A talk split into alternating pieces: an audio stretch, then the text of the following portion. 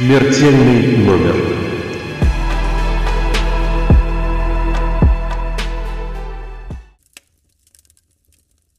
Всем добрый день! С вами первый выпуск второго сезона подкаста «Смертельный номер». Мы очень рады, что снова можем быть с вами на связи.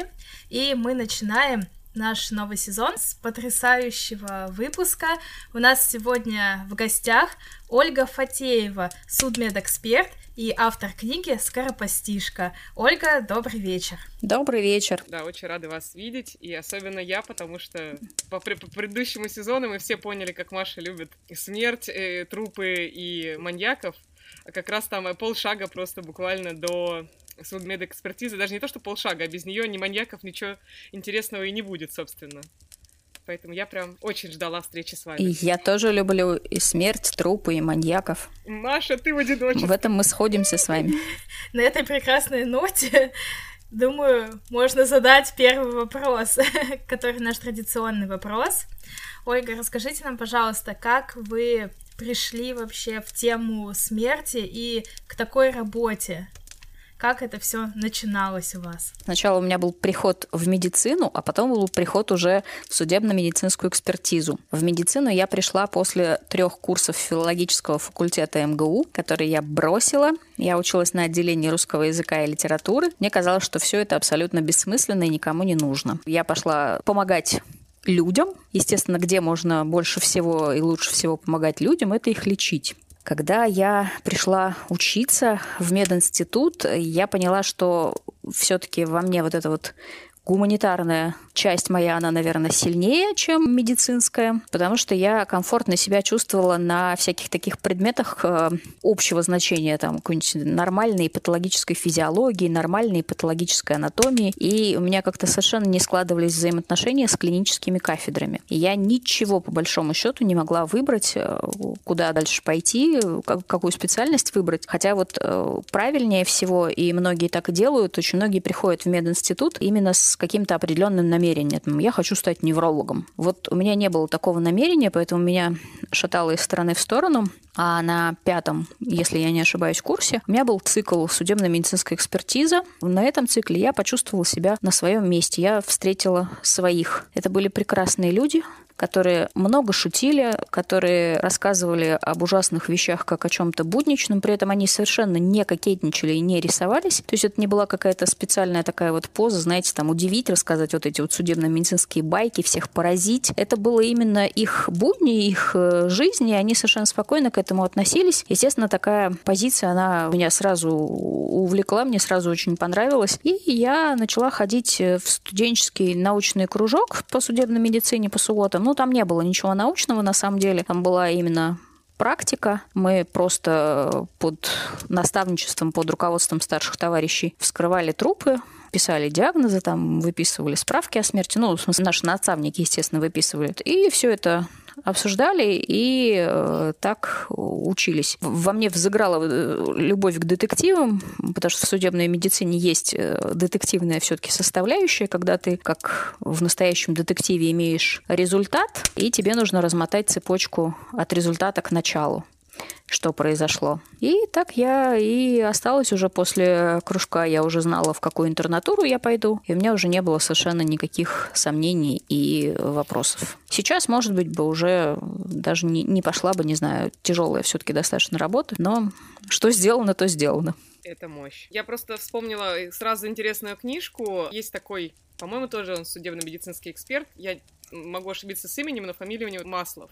И у него есть книга, очень подходящее название к нашему подкасту, называется «Смерть не поставила точку». И они с точки зрения судебной медицины изучают смерти различных персонажей исторических, начиная там от Ивана Грозного и заканчивая Есениным, э, Маяковским, э, если я не ошибаюсь, э, Крупской. Ольга, вы сказали про детективную историю. Я вот помню, как я читала эту книгу, прям как детектив. Хотя на самом деле, если так рассмотреть, там были выписки вот эти вот, так что вот это вот судебно-медицинские детективы, это всегда очень, по-моему, круто. Но там же, насколько я понимаю, судебная медицина, она работает не только с конкретно трупом, она же работает совсем вообще вокруг или нет? Или как-то есть различия какие-то среди специалистов? Во-первых, я хочу сказать, что я прочитаю обязательно эту книжку, потому что я не читала, и меня это заинтересовало. Это здорово вот так вот с точки зрения судебной медицины все это разбирать, тем более, что наверняка там на многие вопросы абсолютно нет ответов. Судебная медицина занимается не только трупами.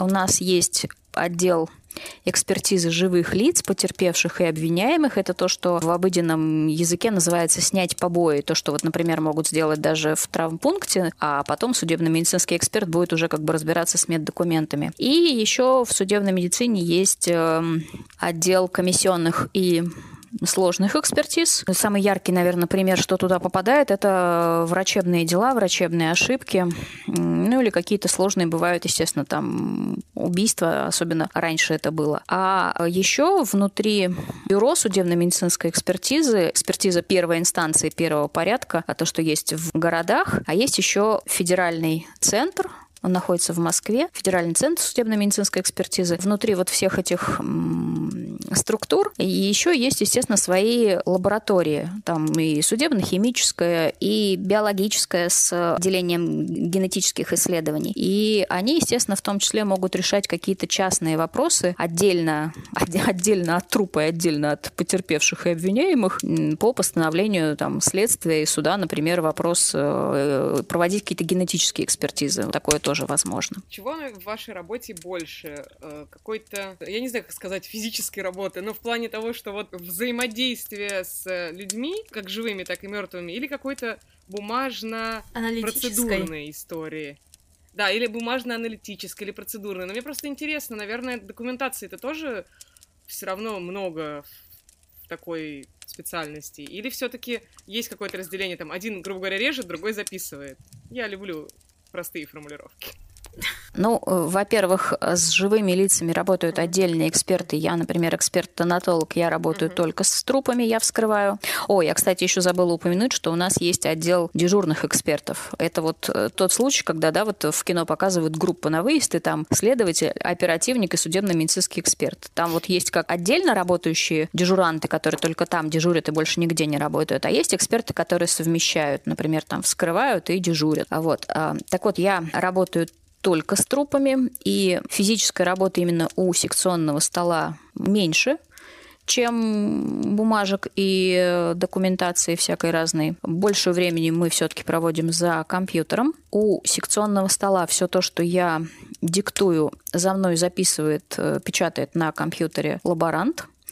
А затем я все это, естественно, обрабатываю. Во время вскрытия я беру дополнительный биоматериал на лабораторные исследования, посылаю каждый раз разные, которые мне нужны, да, в каждом определенном случае. Затем приходят результаты, и, естественно, дальше я уже все это вместе анализирую, формулирую диагноз и пишу выводы. Так что, в общем, за компьютером я могу проводить гораздо больше, чем э, в секционном зале. Я думаю, что пришла пора разобраться в таком великом вопросе, в котором, наверное, путаются очень многие люди, которые близко с этим не знакомы, а чем отличается работа судмедэксперта от патологоанатома, если вот вы сейчас рассказываете, что работаете также непосредственно у секционного стола, да, ну, вы описываете, да, из ваших слов ведет запись лаборант. Я это, например, представляла больше как работу патологоанатома. Вы работаете вместе, по отдельности. Как это происходит? В нашей стране эти специальности разделены. Патологическая анатомия и судебно-медицинская экспертиза — это две разные вещи, хотя э, в большинстве большинстве других стран, особенно на Западе, э, этим всем занимается просто патологоанатом, и это можно видеть именно по сериалам, особенно по калькам. Там вот тот же, например, «След», да, который, мне кажется, тоже калькированный из какого-то другого сериала. Там есть патологоанатом,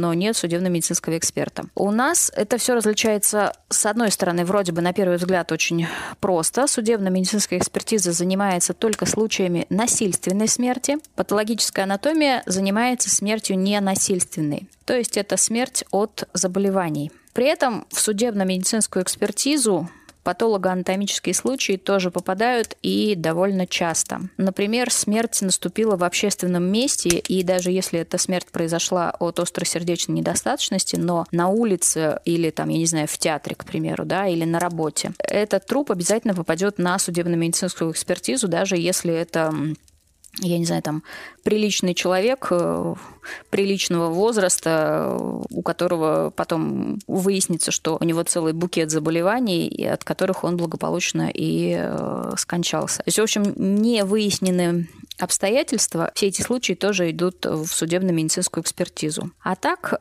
с чем традиционно должна работать судебная медицина, это различные травмы, э, механические, электротравмы, автотравмы, падения, естественно, все варианты убийств, э, огнестрелы, колторезанные ранения. Естественно, отравление – это тоже насильственная смерть, даже алкоголем, хотя, казалось бы, даже там тот же самый наркоманский передоз, хотя, в общем, казалось бы, никто иглу не втыкал, алкоголь насильно не заливает. Но именно понятие вот насильственной смерти немножечко другое здесь имеет значение. Не в смысле, что было применено насилие, а насильственные причины. Вот это основная разница. Ну и работаем мы, судебно-медицинские эксперты, в отдельной организации, которая подчиняется Департаменту здравоохранения, это Бюро судебно-медицинской экспертизы. А патологоанатомы работают в больницах. У патологоанатомов есть еще такое направление в работе, которое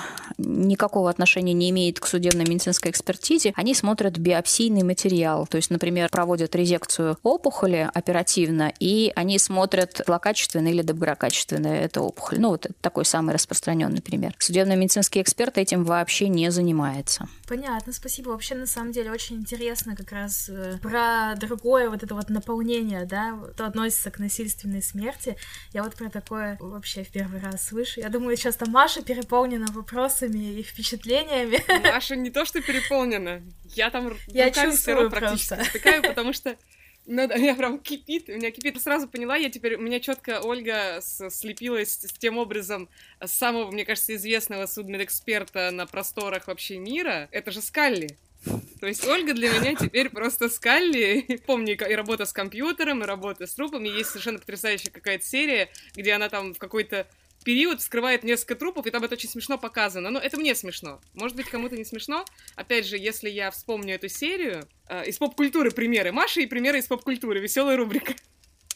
И там просто, где она взвешивает там все органы, то есть она разбирает какого-то человека и такая, хоп, на весы. И сначала она это делает аккуратно, а где-то на третьем каком-то теле кишки так кидает, хоба. И они там меня свисают, она такая, а, ну ладно, так дальше. Сердце, плюх, печень, плюх. Честно говоря, мне кажется, эта сцена весьма забавной и ироничной. Ну, для меня шансов пойти и попасть в какой-то анатомический театр достаточно мало, при всем моем желании, потому что у нас такой практики, к сожалению, нет. Поэтому вот мне хотелось бы спросить, а насколько это похоже на то, что показывают, ну, в тех же секретных материалах?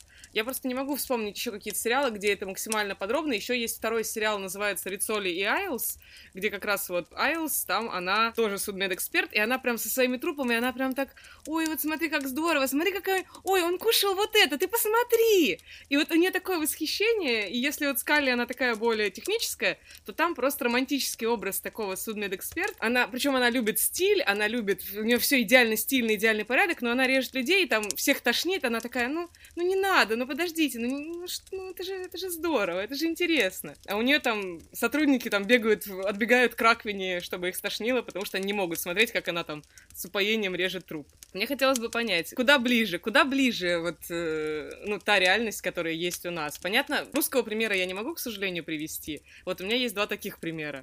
Один романтический, другой немножко фантастический. Есть какая-то параллель э, с реальностью, или это вообще все вымысел, и этого нету? Во-первых, я секретные материалы смотрела очень давно, уже плохо помню, mm-hmm. а второй сериал, к сожалению, не смотрела. Но то, что вы описываете, да, это близко очень к реальности, это действительно так, и, по крайней мере, вот то чувство восхищения, которое испытывает увлеченный судебно-медицинский эксперт, увлеченный своей работой, который любит свою работу, который любит вот это вот что-то э, разгадывать постоянные загадки, да, это чувство восхищения мне тоже очень знакомо, близко и понятно. Примеры сериалов, которые мне часто напоминают, там, это «Кости», «Следствие по телу», это из наших сериалов это тот же «След». Ну, в общем, да, там, наверное, в общих чертах-то все как-то стараются приблизить к реальности, но, естественно, бывают какие-то такие очень мелкие ляпы, которые бывают смешные для профессионалов, но мне в свое время мои друзья, которые пишут детективы, они сказали, что, Оля, давай мы судебно-медицинских экспертов исключим из потенциальной аудитории наших читателей. Это очень маленький процент, это вообще не важно. А, вот. А что касается вашего любопытства и интереса, мне как раз кажется, что на самом деле это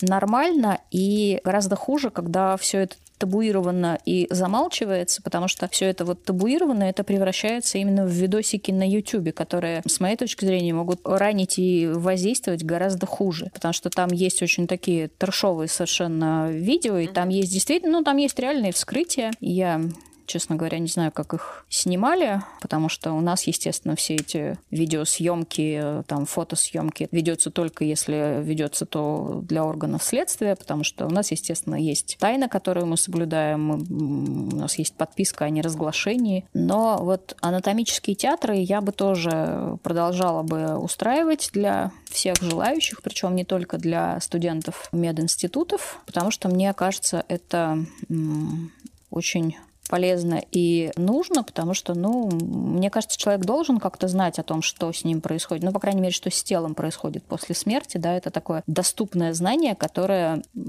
с моей точки зрения, очень помогает с одной стороны, бороться со страхом, может быть, да, его и увеличивает, потому что на кого-то это особо впечатлительного производит очень тягостное такое впечатление, но мне кажется, в итоге это дает успокоение, но это такой скорее гуманитарный подход, да, Называние и обозначение проблемы – это 50% ее решения. Страх смерти и знание, что происходит дальше – это, с моей точки зрения, 50% работы с этим страхом. Вы очень классную тему затронули. Сейчас будет небольшой камин от меня. Я просто вспомнила сейчас тот момент. Э, я могу сказать по поводу вот анатомических театров и то, что Ольга сказала, понимание вот этих вот и процессов, и вот это вот снятие табу. Я могу сказать, что знание того, что происходит с телом при определенных случаях смерти от определенных причин, меня остановило от самоубийства, можно сказать так. Я не знаю, как я попала на эти сайты, но, естественно, там где-то в 14-15 лет, наверное, ну, практически всех подростков есть момент, когда там меня никто не любит, этот мир вообще жестокий,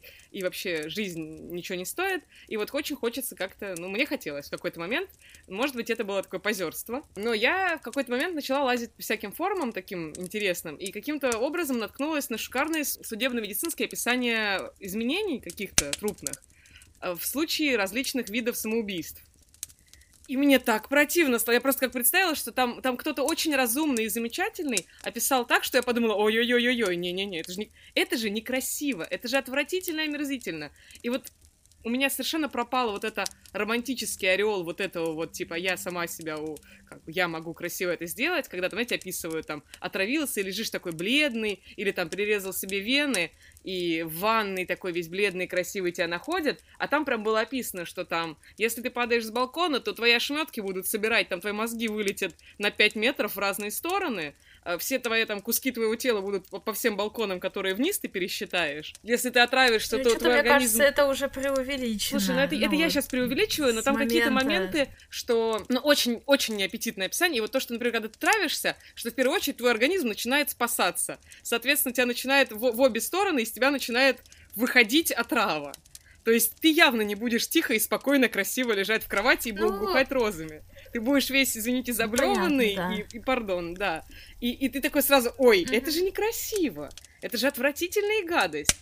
И, не знаю, мне кажется, что если очень долго людям вдалбливать эти вещи, ну, конечно, всех не остановит, но мне кажется, на какую-то часть это может иметь очень терапевтическое и очень такое лечебное воздействие, оздоравливающее, возвращающее мозги на место, что смерть иногда это не романтически и не красиво, это неизбежно, но романтизировать до бесконечности какие-то вот вещи типа самоубийства не стоит, потому что есть вот такая вот физическая часть. И она очень спасает. Ну, меня, во всяком случае, раз и навсегда поставила мозги на место, но не настолько, что я захотела стать судмедэкспертом. То есть я, я, у меня были желания, но узнала, что нужно сдавать математику и поняла, что нет. Пожалуй, я не смогу.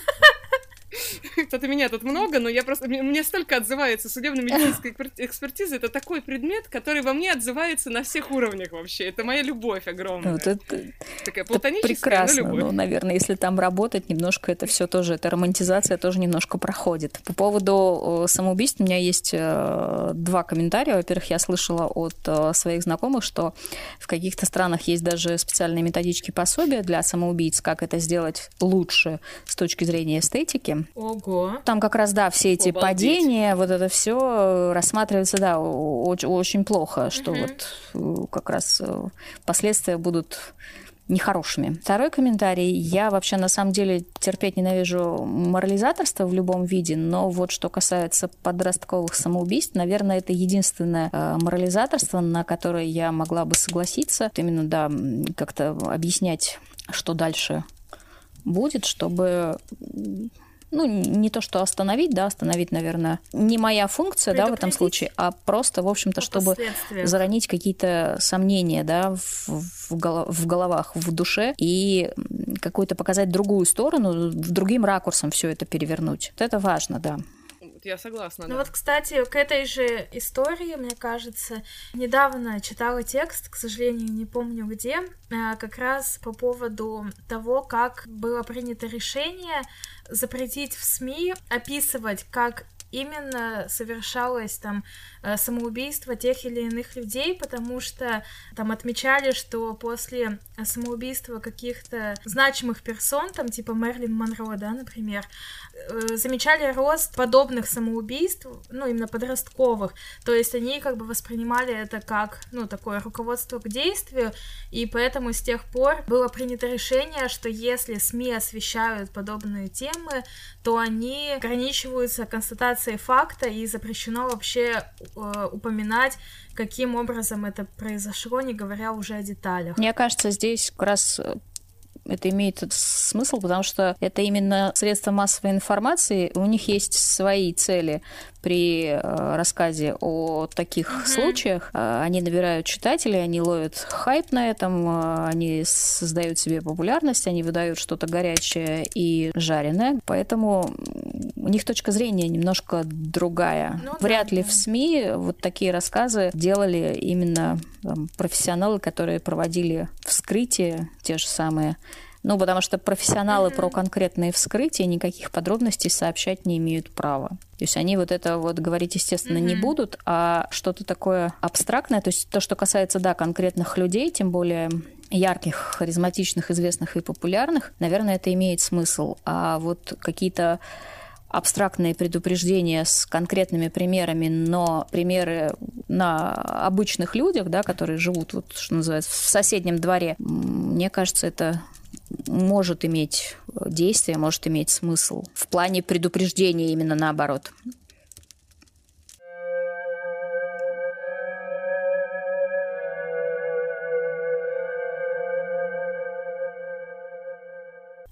Ольга, вот, вот вы сейчас как раз там в комментарии упоминали о том, что когда ты приходишь в профессию, там утрачиваешь какие-то иллюзии, да, хотелось бы, наверное, об этом поговорить и о том, как вообще поменялось отношение к смерти вот именно в контексте работы, когда ты сталкиваешься с ней ежедневно и вот в таком виде? Мне сложно вообще, в принципе, проанализировать, как поменялось мое отношение к смерти, потому что мне кажется, что оно было всегда таким примерно. То есть я себя просто в этом органично чувствую, я внутри процесса. И мне сложно, конечно, об этом говорить, но, наверное, да, наверное, с точки зрения обывателя его можно назвать более циничным, хотя я предпочитаю слово фатализм, и скорее, наверное, изменилось мое отношение к э, жизни, может быть. К жизни в том смысле, что ко многим вещам я предпочитаю относиться по той английской э, поговорке «делай, что должен, и будь, что будет». Ну, потому что произойдет все равно то, что произойдет, и ничего другого. Вот это вот, наверное, поменялось. Ну, не, не то, что поменялось, а может быть, как-то наросло за время работы. А что касается самой работы, то, конечно, это на самом деле безумная рутина, и этой рутины процентов 90, если не больше. В общем-то, не так много сейчас, по крайней мере, тех реальных случаев, которые эксперт э, там, ну, например, за год, да, вскрывает, и это какие-то интересные убийства, где эксперт очень-очень помог следствию. Их на самом деле гораздо меньше. Может быть, это еще связано с тем, что немножко размылись границы нашей специальности, размылись вот мы как-то то сливаемся с патанатомией, то отходим от нее в постоянном каком-то движении. И, естественно, из-за размытия вот этих вот границ, из-за сближения с патанатомией, когда ты ориентирован все-таки на насильственную смерть и на решение проблем судебно-медицинской экспертизы, это добавляет очень вот это вот ощущение усталости, ощущение э, от работы. И насколько я вот сужу по своим коллегам, примерно в одно и то же время все испытывают какие-то кризисы жанра и потом пересматривают свое отношение к специальности, в которой работают. Кто-то уходит, конечно, но уйти же у нас достаточно сложно, либо это уходить вообще из медицины. Да, это тоже сложно. Мы приходим и работаем, как правило, все время в одном и том же месте, потому что у нас не так много мест работы. Ну, хорошо, там в Москве несколько судебно-медицинских моргов, но бюро-то все равно одно. То есть это все равно одна организация, которая имеет свои э, отделения просто по городу. Так, в общем-то, в каких-то других городах, то есть в маленьких городах, а вообще не во всех есть судебно-медицинские морги, отвозят в, в областные центры. То есть работать-то больше, в общем-то, негде по специальности именно. И, как правило, если ты уже в эту систему попал, в этой системе остаешься и живешь, а дальше, ну, дальше вот какие-то варианты, да, либо уходить вообще, кто-то уходит действительно в независимую экспертизу, в страховую медицину, а кто-то пересматривает свои какие-то взаимоотношения, кто-то просто продолжает работать и относиться к этому как к способу заработать. А кто-то есть такие редкие личности, которые до самого последнего рабочего дня в каждом случае видят и находят что-то уникальное. Мне очень э, помогло письмо. Это был, вот это реально преодоление было моего личного кризиса профессионального. И я сейчас совершенно по-другому отношусь к своей основной работе. Тоже, может быть, немножко это э, цинично прозвучит, но мне вот, очень часто желают новых интересных случаев, на что я всегда отвечаю, да, как же без новых интересных случаев, потому что что же будут читать мои читатели? Вот. А с другой стороны, вот это вот письмо, оно еще возродило во мне судебно-медицинскую поговорку «дайте мне труп, а сложным я его сама сделаю». Просто я уже в корзину книжку положила после того, как ты название произнесла. У меня уже она лежит в корзину. Сейчас закончим записывать подкаст. Пойду либо на Литресе ее себе возьму и почитаю, либо пойду сразу закажу, На Литресе есть, ну, везде есть ознакомительный фрагмент. Прочитайте сначала, а то вдруг не понравится. Я уже уверена, что мне понравится. А я всегда себя чувствую очень... Все, я сразу начинаю бояться. Мне сразу становится очень страшно, когда... То есть я понимаю, естественно, что да, книжка написана для того, чтобы ее покупали. И я как-то спокойно совершенно читаю рецензии и отзывы, но когда кто-то мне говорит, что вот я сейчас ее только купил mm-hmm. или покупаю, меня сразу сразу начинает дрожь колотить, я сразу начинаю бояться, думаю, боже, не надо, не надо, пожалуйста, не надо. Ну, тогда мы скажем, э, скажем нашим слушателям за Ольгу. Еще дадим ссылку, где ее можно купить. А, кстати, вот э, сейчас, да, наберусь смелости до конца декабря на сайте Exmo, вот, собственно, где она издана, там на нее действует 20% скидка по коду скоропостишка как раз. Да, нужно просто сначала положить в корзину, Отлично. а потом ввести Шикарно. промокод, да, чтобы он активировался. Маша, ты очень вовремя завела, да, эту тему. Прекрасно. Что может быть лучше, чем книжка, тем более со 20% скидкой, и по Отличный подарок на Новый год. Конечно, Просто, про, про друзья, трупы это отличный подарок. Ну, наши слушатели услышат это на новогодних каникулах, но тем не менее. Ну, Книга Слушай, всегда подарок в любое время года. Да, да. Книга лучший подарок. Книга про судмедэкспертизу самый лучший подарок. Если вдруг кто-то еще не решил, что мне подарить, прозрачно И получишь сразу книг 20. Нет, не надо, я уже сама себе куплю. Да. Ну и прекрасно, я буду радоваться, я разложу их по всем местам, где я бываю, и не буду сталкиваться с ужасной вещью, когда я забыла книгу. Потому что я все-таки люблю читать бумажные книги, и моя боль, что я похожа на передвижную библиотеку иногда, потому что у меня книги везде, в рюкзаке, в машине, во всех местах, куда я приезжаю. Я забываю книги у друзей, я забываю книги в одном доме, в квартире, у родителей, еще где-то. А тут у меня будет 20 книг, я просто ровным слоем разложу везде, зашел и начал с того места, на котором остановился. Идеальный план. Возвращаемся в реальность. Простите, э, ну, давайте на самом оторвемся деле, от я мечт. хотела бы как раз еще немного про книгу поговорить и вот э, как раз узнать э, о том, как пришла идея именно написать о своей работе, либо это наоборот, как бы сначала идея издательства была, что вот знаете, мы хотим выпустить книгу про судмедэкспертизу, и они вышли на вас, или как вообще это все началось, или вы ощутили в себе какой-то такой творческий позыв. На самом деле это действительно была идея издательства, и они на меня вышли через э, знакомых. И здесь как раз э, uh-huh. честь и хвала лид-школам, которые создают вот это вот э, комьюнити, где можно друг друга прекрасно uh-huh. находить. А до этого вообще, в принципе, когда я э, пришла в литературную школу учиться и писать, я изо всех сил старалась не писать про свою работу и вообще даже не писать даже... Uh-huh. Э, то есть сначала я писала художественные именно тексты, и мне несколько рассказов опубликованы. И я не хотела вообще писать про смерть и про трупы я как-то старалась эту тему обходить стороной, потому что я считала, что это, ну, как-то немножко, может быть, нечестно. А потом просто а, один из моих мастеров, одна из моих наставниц, прочитав какой-то мой очередной текст, она сказала, Оля, разрешите себе уже писать то, о чем вы хотите и о чем вы можете, и о чем, Ой, какие и о чем слова. вы знаете. Хватит уже, говорит, э, от этих трупов открещиваться. Трупы так трупы, пусть они будут уже. У вас все равно всегда получается по-разному. И вот э, примерно тогда же, наверное, как-то так все совпало. Меня нашла редактор издательства Бомбора. Она предложила мне uh-huh. написать, но нон-фикшн про свою работу я точно писать не собиралась. опять же. Но, естественно, я не могла же отказаться от предложения издательства, тем более такого монстра и гиганта. И я решила mm-hmm. попробовать. Я написала пробный фрагмент отправила его в издательство, и потом уже мы после этого пробного фрагмента заключили договор, и дописывала я книгу как э, большой настоящий писатель уже с э, издательским договором в кармане. Мед для моих ушей. Такая вот история вхождения в писательское дело прямо меня очень будоражит и радует. Я помню еще, я технические подробности же обещала, да. Я как-то ушла от этого вопроса, но это не потому, что я не хочу отвечать. На все, что я могу, я могу пояснить.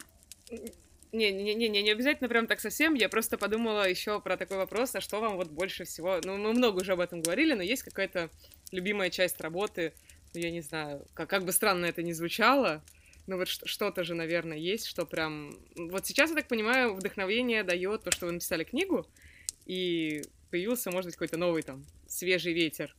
А в целом, мне кажется, такая вдохновляющая работа. Наверное. Но за исключением бумажек. Бумажки меня бы убили. Бумажки, да, бумажки меня тоже убивают, на самом деле. Э, нет, любой интересный случай, любое что-то вот новое, мне все это, то есть это может быть на вскрытии совершенно там в прозаическом совершенно месте у секционного стола, а вот, но если вдруг я что-то вижу, с чем я, например, не встречалась, это всегда очень э, вдохновляет и воодушевляет. Как говорит мой муж, он тоже эксперт, он говорит, боже, ты работаешь столько лет, но ты до сих пор способна мне рассказывать про какую-нибудь опухоль, которую ты увидела там впервые, или про какой-нибудь э, сложный перелом. Ну и что еще э, вдохновляет в процессе, наверное, уже не вскрытия, а в процессе обдумывания, это выстраивание цепочек пата и тонатогенеза, то есть вот эта вот цепочка, как наступала смерть. Дело в том, что я сейчас уже два года работаю в так называемом больничном морге, где мы исследуем трупы лиц, скончавшихся в стационарах от насильственной смерти. То есть где вас, например, вот э, подстрелили, но не дострелили до конца, и вы еще там несколько дней полежали в стационаре, а потом все-таки умерли. Или вы там отравились, но, опять же, не совсем до конца, то есть не сразу смерть наступила, не мгновенно на месте там происшествия. И, естественно, это достаточно сложные случаи, потому что здесь много приходится эксперту устанавливать и решать вопросов. Во-первых, естественно, обычные наши судебно-медицинские вопросы, там, причина смерти, характер повреждений. Наверняка все слышали там а, такие выражения, там, тяжкие телесные повреждения, там, или средний вред здоровью, легкий вред здоровью. Mm-hmm. Вот это все мы тоже э, обязаны устанавливать. А во-вторых, э, второе, как бы, ответвление наших изысканий при исследовании больничных трупов, естественно, это всякая разная клиника и э, лечение, которое вмешалось же в естественное течение процесса наступления смерти, да, как-то этот процесс оттянула, не процесс, а сам момент оттянула и что-то видоизменила. А видоизменяются повреждения, например, те же самые во время лечения, потому что просто банально хирурги, когда делают операцию, они иссякают края огнестрельной раны, и э, дальше там у меня возникает вопрос, я очень практически не, не могу установить, что же это было там какие характеристики у этой были огнестрельной раны, соответственно, я не могу ничего сказать о там, огнестрельном снаряде. Какие-то характеристики травматического предмета я не могу сформулировать, потому что у меня нет исходных данных, просто потому что человека лечили. Вот, и на стыке вот этого вот лечения и естественного течения травмы, и приходится думать и э, определять причину смерти, действительно ли травма на самом деле послужила единственной причиной смерти, или какие-то еще сочетанные заболевания, которые были у человека, они встроились вот в этот процесс, в этот патогенез и тоже сыграли роль. И вот это выстраивание, конечно, э, цепочек, э, которые до последнего пунктика укладываются в единую картину, мне всегда вот это очень нравится. Но должна сказать, что, как правило, до последнего пунктика таких цепочек очень мало. То есть все равно что-то да не подходит. Потому что, ну, человек, конечно, это не машина. А медицина — это не математика. То есть законы логики действуют, но лишь отчасти. Это что-то такое гуманитарное все таки Ну, экзамены. То есть я как бы душой и всем, э, всем своим сердцем я люблю медицину, люблю, ну, особенно вот судебно-медицинскую, я люблю химию, но, к сожалению, то, то, что меня остановило от выступления в различные вузы, относящиеся к этим, то, что я не очень хорошо, не хороший математик. Поэтому я понимаю, что это не совсем математика, но без математики туда просто не пускают. Математику там, вот я не сдавала математику. Я сдавала только химию, биологию и сочинение. Математики не было. Я не знаю, может быть, это что-то другое, какие-то там нововведения. Маша, ты, наверное, сейчас обдумываешь, как же так получилось, что можно было не сдавать математику. И как вообще жизнь могла повернуться по-другому? Хочется пересмотреть все, вернуться назад и сделать все заново. Потому что когда Ольга начала говорить про э, я, филологию, да, я так и я подумала. Такая, ну да, ну да. Собственно, да, да, пошла бы, да пошла, пожалуй, бы я нафиг со своим гуманитарным филологическим образованием. Тогда, когда, оказывается, оказывается, могла же стать судмедэкспертом, могла же. Эх, эх. Ну, что делать? Значит, я нужнее как филолог. Вот или как подкастер, или как кто-нибудь еще. Но, но только не как судмедэксперт. Э, судмедэкспертизы этим выпуском. Вот, вот, это, это спасибо. Маша, спасибо тебе за такие слова. Ты всегда знаешь, что именно нужно сказать и в какой момент. Мне кажется, это твоя суперспособность.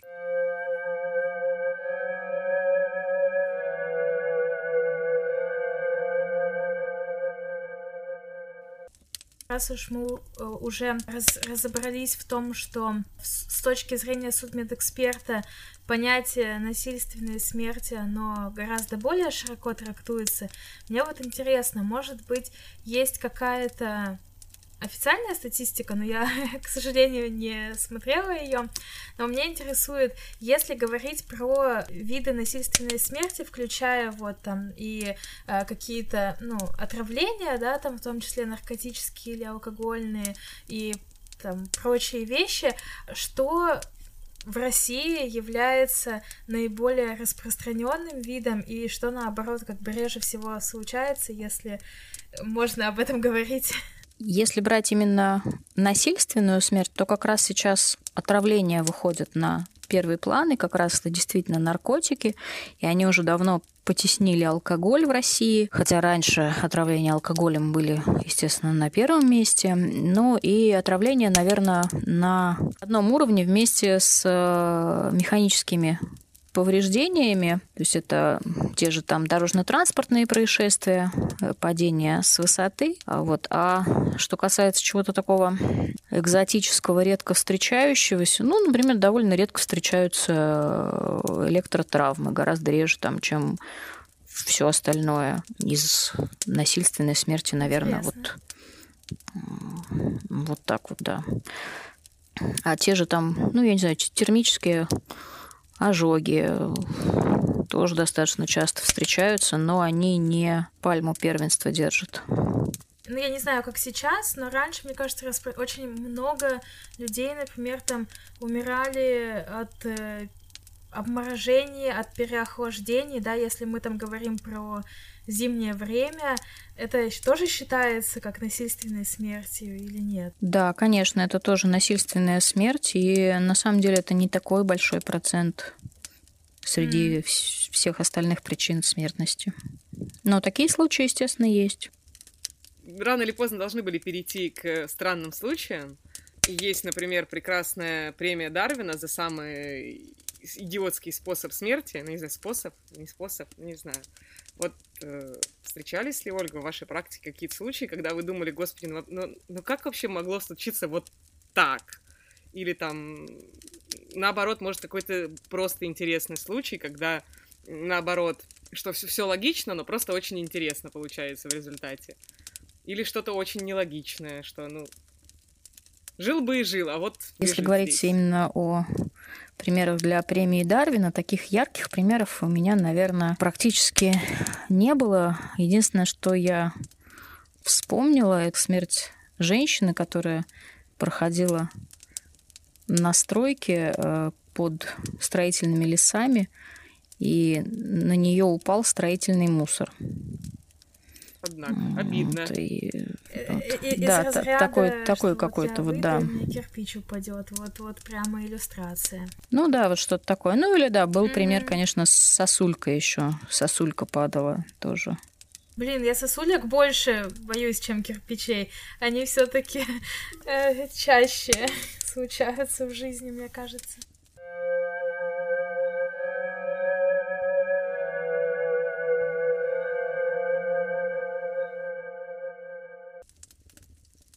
Такая распространенная легенда, я не знаю, откуда я ее услышала, при вскрытии трупов, когда достают внутренние органы и проводят с ними различные манипуляции, ну там просто, да, то, грубо говоря, потом все это скидывают таким винегретом обратно именно в грудную клетку, то есть там, включая мозг и все остальное, и это таким вот там супчиком валяется.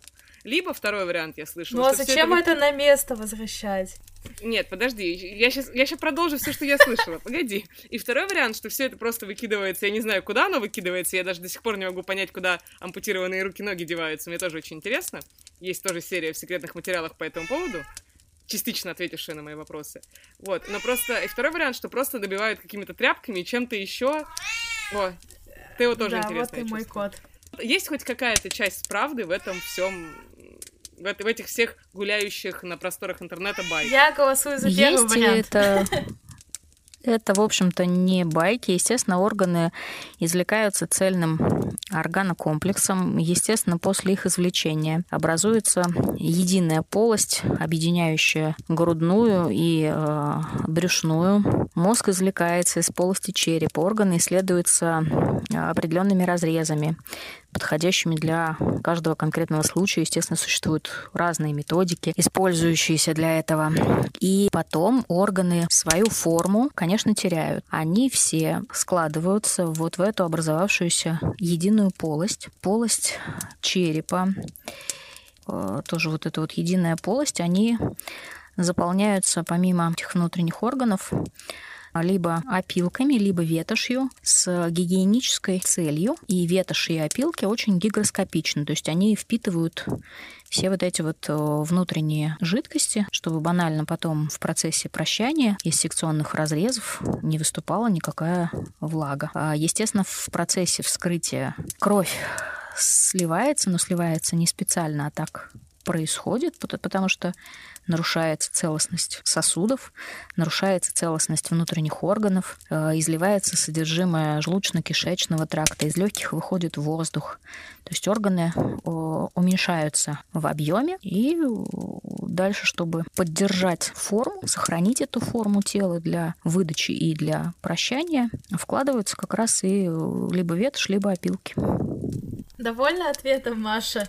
Нет, я очень довольна, я очень довольна. Мне все время интересно, что там внутри. А, потому что, поскольку я все еще боюсь покойников, мне все время интересно, какие шансы, что он дернется, встанет и вообще действительно живой. Теперь я понимаю, шансов очень мало после вскрытия Ой, абсолютно ноль. Нулевые. Нулевые шансы, спасибо. Мне стало чуть спокойнее. Даже, даже мозг находится не в голове. Ура! Угу. Ну, привет, зомби. Вот. У зомби он тоже не в голове, на самом деле. Да, но, кстати, да, я и, я и думала, как раз когда читала об этом, что вот поэтому зомби и ищут мозги, потому что у них у самих в головах пусто. Опять же, слушая огромное количество True Crime подкастов и читая огромное количество всякой вот литературы по этому всему, я знаю, что там наступает Ригор Мортис, потом через какое-то время отпускает это тело, опять начинает сгибаться, и сгибаться, и уже происходят процессы разложения более активные. Я где-то тоже слышала, что когда складывают покойникам руки на груди как раз для прощания, ну вот, вот эта вот традиционная наша укладка в гроб, которую мы в основном видим на похоронах в нашей русской традиции, конкретно вот традиции мегаполисов, в которых мы живем, э, что периодически их закрепляют скре... не скрепками, а шпильками. Это правда или нет? Просто мне вот, ну, извините, но мне интересно. Шпильками? Серьезно?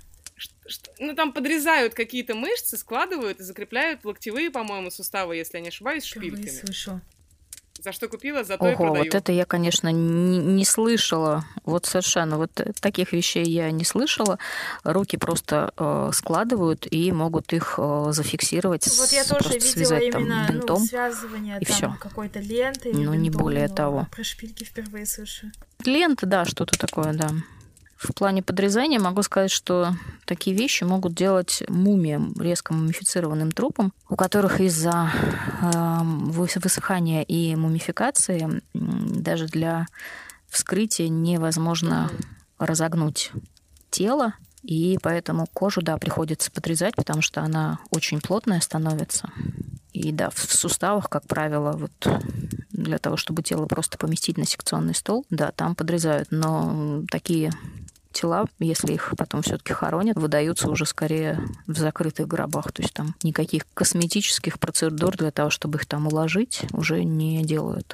Я думаю про какие-то такие э, виды насильственной смерти, которые вроде как очевидно по какой причине произошли. Вот у меня такой вопрос, а вообще, ну то есть каждый ли труп надо вскрывать? То есть, например, я не знаю, если человек, э, ну какой-нибудь такой дикий пример, да, там, не знаю, приехал грузовик, да, понятно, как бы, почему он умер, все равно всегда требуется вскрытие, когда, ну, условно, типа, все очевидно. В нашей традиции, вообще по нашему федеральному закону в нашей стране сейчас полагается э, вскрывать вообще все трупы, в тела всех умерших. Дальше там в случае, в патологоанатомических случаях там есть разные варианты, как этого можно э, избежать.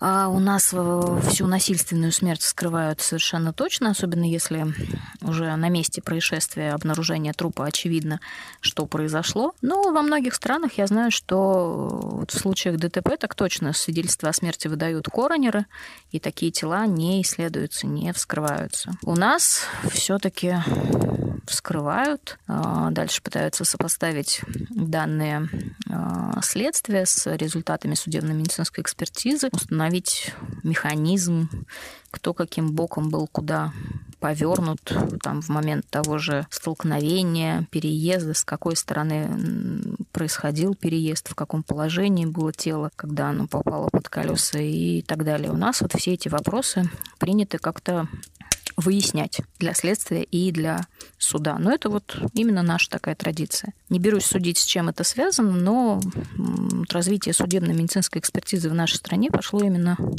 таким путем. Если ты умираешь в России, то шансы быть похороненным заживо просто их нету ни одного, потому что в любом случае э, тебя разрежут. Ну, на самом деле их нигде практически э, нет таких шансов, потому что э, смерть констатируют ЧИ, и в любом случае существует промежуток времени, который проходит между констатацией смерти и даже там вскрытием или даже теми же похоронами. Ну, это, конечно, успокаивает. А я хочу э, ставить свои пять копеек и надеюсь, что э, люди не подумают, что со мной что-то не так, что с моими вопросами, и теперь все знают, что я почитываю по ночам, хотя они с прошлого сезона знают, что я читаю сайт serialkillers.ru и рассматриваю фотографии. Ой, мне кажется, что ты об этом говоришь э, почти в каждом выпуске, э, так что нет шансов этого не знать. Просто нет, ладно, мне кажется, Serial Killers это как-то помягче в, данный, в данном контексте, чем когда Маша говорит, ну а куда, куда вы кладете кишочки? Ну скажите мне, пожалуйста, об этом. И просто люди такие, господи, что с ней не так?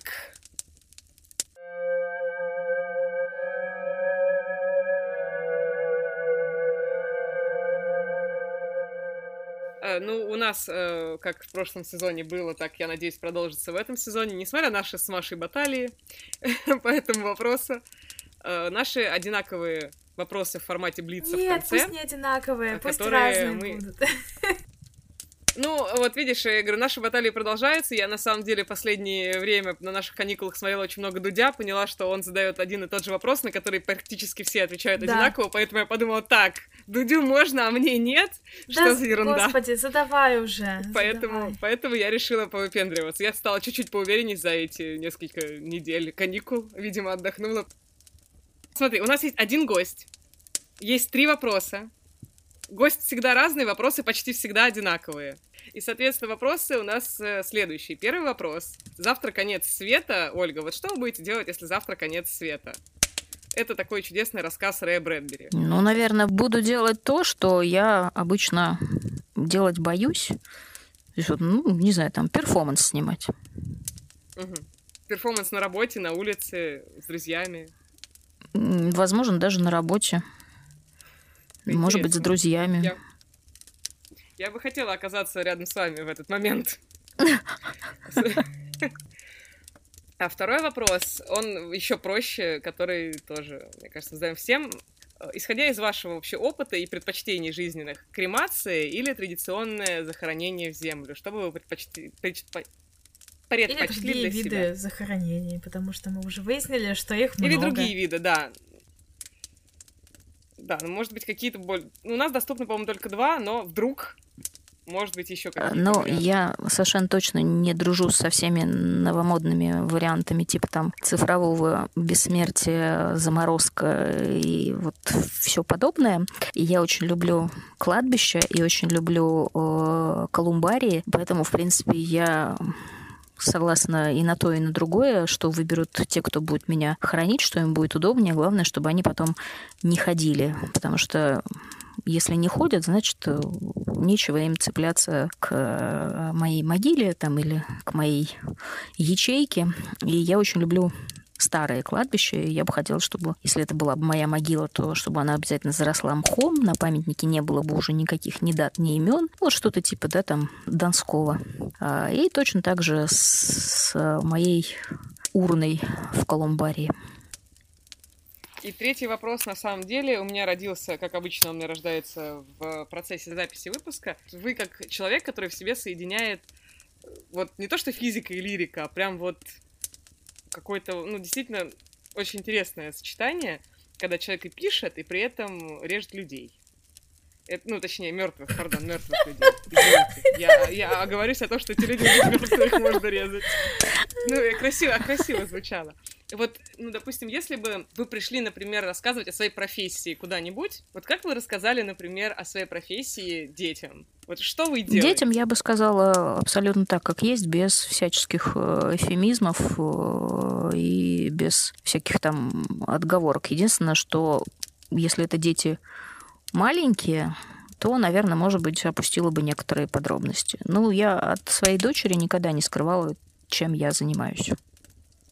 Понятно. Я, я задала все свои прекрасные Мы не задали вопросы. один еще такой очень э, любимый наш вопрос о том, как э, вы сами предпочли бы э, умереть. Какой сценарий смерти вы считаете идеальным? О, да. Я думала много э, об этом, особенно в последнее время, и, честно скажу, мне уже задавали этот вопрос, и у меня есть на него ответ. Я прошу для себя старости. Я согласна за эту старость заплатить любыми болезнями. Единственная просьба, э, чтобы у меня сохранился рассудок. Хотя понимаю, что это просьба чересчур и чересчур наглая со стороны простого человека. Но мне бы хотелось, чтобы у меня было время подготовиться, принять это, осознать, передать дела, завершить все свои дела по возможности, сделать последнее распоряжение. Мне очень откликается вообще этот ответ, я просто не знаю, я, я бы не сказала лучше, потому что мне очень это импонирует. Я, я бы поддержала вас э, и Ольгу, и тебя, Маш, но я пока еще не доросла до такого. Мне кажется, я не настолько э, морально готова к, к смерти и вообще ко всему происходящему, что, чтобы так спокойно об этом говорить. Мне, честно говоря, пока страшновато в эту сторону думать. Вот, поэтому Однажды я... я задам этот вопрос в подкасте очень... тебе, Маша. Я в любом случае тоже боюсь собственной смерти. Я, я каждый день, на самом деле, я пытаюсь подготовиться к этому вопросу, но действительно, меня сейчас можно застать им врасплох легко. Поэтому, видимо, поэтому мое, мое сознание решило его стереть и не задавать. Вот. Понятно. Потому что в таком вот году замечательном, как, как, как 2020, когда ты о смерти не то что не ты, ты, ты как бы не то, что думаешь о ней, а она слишком рядом ходит, и это немножко внезапно перестаешь хотеть о ней думать ну, и рассуждать. Смерть это моя жизнь, поэтому мне несложно об этом думать и рассуждать, хотя я своей смерти, естественно, я тоже боюсь. Страх у меня есть, я не, не лишена этого страха. Э, у вас какой-то такой рациональный уже, спокойный такой, ну вот, он есть, но... А у меня такой типа, а, я буду бежать бегом и орать. Ну, это же мои будни, естественно. Пока еще. У меня такой панический еще страх от этого. Интересно, бывает рациональный страх? Да. Конечно. Я думаю, бывает, конечно, конечно, Мне бывает. Мне кажется, что страх смерти, он э, ну, имеет все-таки рациональную основу, потому что ты понимаешь, почему ты этого боишься, поэтому не вижу никакого противоречия. Согласна.